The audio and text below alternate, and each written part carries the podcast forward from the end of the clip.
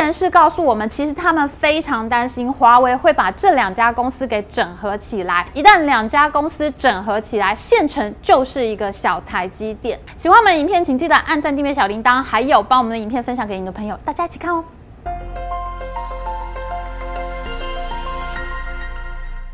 Hello，大家好，我是 Amy。上一集我们谈到了台积电最强厂长刘小强跳槽到深圳深维旭技术有限公司，正在全中国大举挖角台积半导体人才，并且呢还回台湾挖角。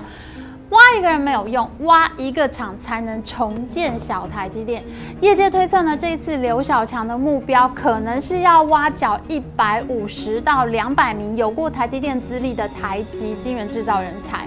在深圳呢，重新搭建一个小台积电。还在台积电任职的员工呢，忧心忡忡地告诉我们这个消息。但是在整个采访过程中，最令我震惊的一件事情是，受访的业界人士一致认为，在这一家深维旭公司背后，正是在美中贸易战里面被制裁的中国华为公司。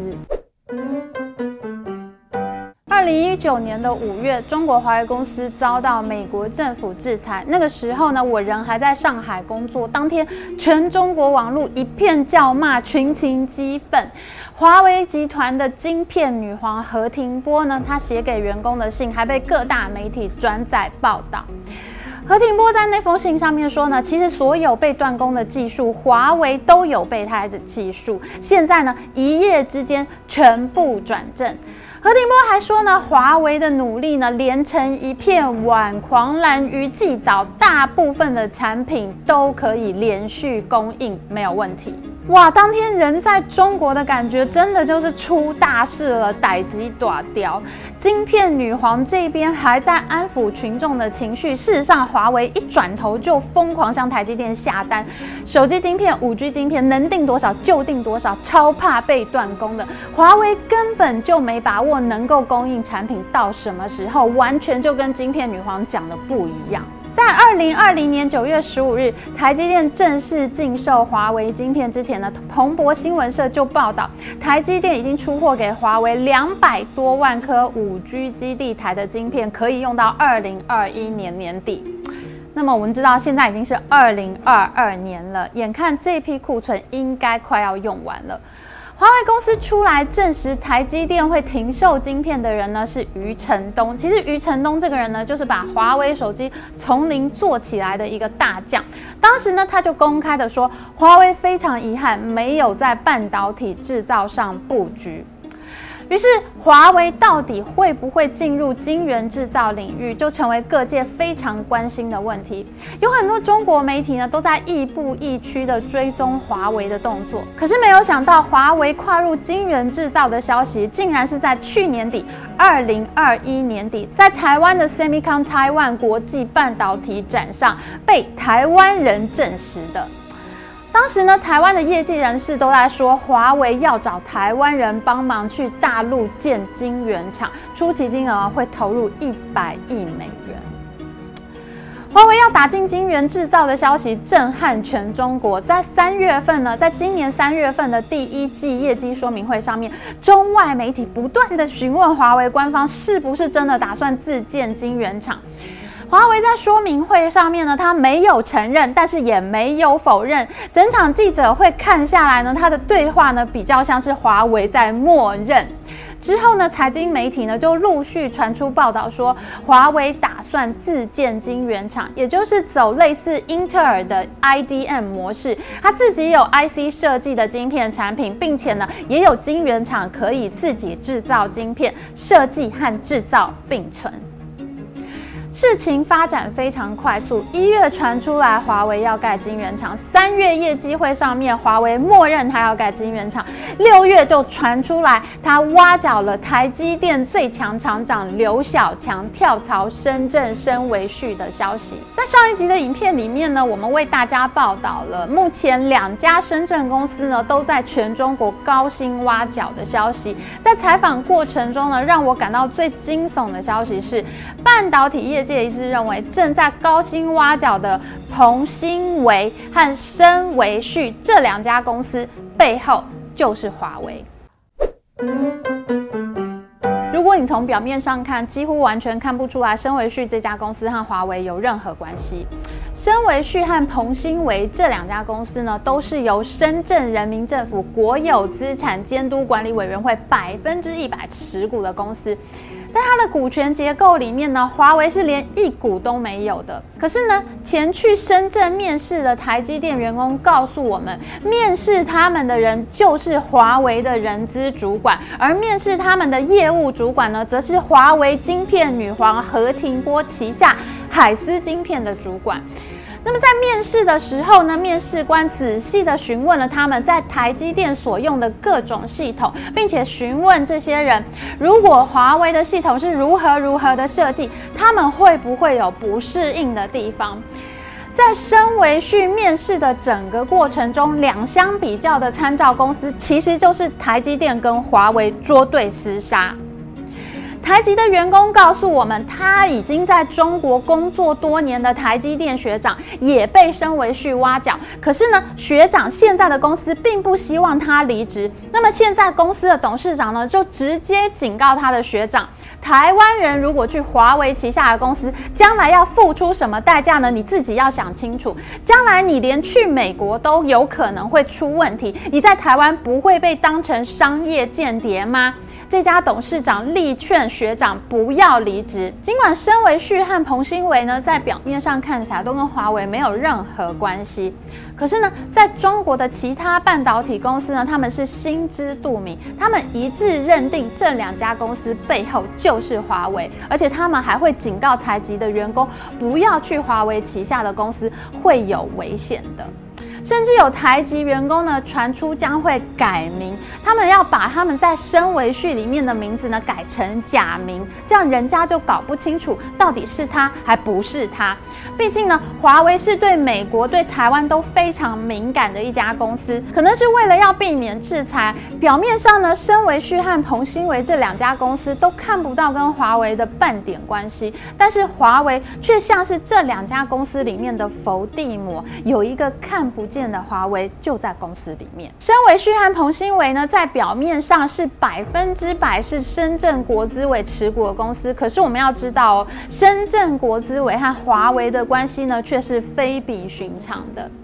在华为的手机晶片被断货的时候呢，就是深圳国资委出面号召华为的手机通路商一起出资，把华为旗下的荣耀手机给买下来。当时呢，中国媒体还盛传，将来呢，如果美国的禁令取消了，深圳国资委呢还会把他们的荣耀手机持股还给华为。现在只是避一避风头呢。那因为我们知道呢，华为公司的股权结构一直是没有揭露的。早期华为想要并购美国公司的时候呢，就被美国国会议员质疑，这是一家解放军背景的公司。虽然呢，到底华为是不是解放军背景，这一点一直都没有办法得到有力的直接证据来证实。可是呢，深圳国资委和华为的关系的确是非比寻常的，这从荣耀手机的转卖案里面就可以看得出来。而且呢，在上一集影片里面，我们也介绍了，现在深圳公司都是两倍薪水高调挖角。去生维旭面试的台籍员工就问我：“你说深圳还有哪家公司这么需要晶片，非得要出这么贵的薪水，到处抢人不可呢？”没有晶片对华为的打击有多严重呢？华为最需要晶片的两大业务板块呢，是手机和五 G 基地台。在台积电断货之前呢，华为向台积电下了一千五百万颗手机晶片的订单，最后台积电呢只赶出八百八十万颗，一半多一点，完全就不能满足华为的需求。这个是手机晶片的部分。而在五 G 晶片的方面呢，台积电最终交出了两百多万颗晶片，华为官方宣布呢，这两百多万颗。晶片可以用到二零二一年底，五 G 晶片勉强可以撑一段时间，但是手机晶片呢，显然是完全不够用的。我们打开华为集团二零二一年的年报，就会发现，去年华为的总营收呢，比前年少了两千五百四十五亿人民币。最主要的衰退呢，就来自于消费者业务，也就是华为的手机。没有晶片，手机业务根本就做不下去，出不了货，拿不了营收。华为培养多年的手机业务就这样由盛转衰，也因此深圳国资委不得不出面把荣耀手机给买下来。那么华为的其他业务呢？虽然只有很小幅度的衰退，或者是持平的状态，但是最恐怖的事情是，当初华为跟台积电下单的那两百多万颗五 G 基地台库存晶片呢，恐怕已经逐渐枯竭了。看起来华为的基地台业务并没掉多少，但是持平呢，就已经是不可忍受的结果。因为放在全球竞争的格局里面。华为的竞争对手全部都在成长中。去年，Nokia 呢已经取代华为成为全球最大的五 G 基地台供应商。那易利信呢也正在急起直追，库存晶片快要用完，这让华为出货迟缓。不要说是在全球竞争上敌不过对手，就连在中国内部，华为也被中国本地的竞争对手中兴通讯猛烈夹击。中兴吃下华为的五 G 市场之后，市占率提高到百分之三十五，华为可以说真的是四面。面楚歌，龙困浅滩了。我在中国工作的过程中呢，我所认知到的华为公司是一个特别具有忧患意识、悲剧性格特别强烈的公司。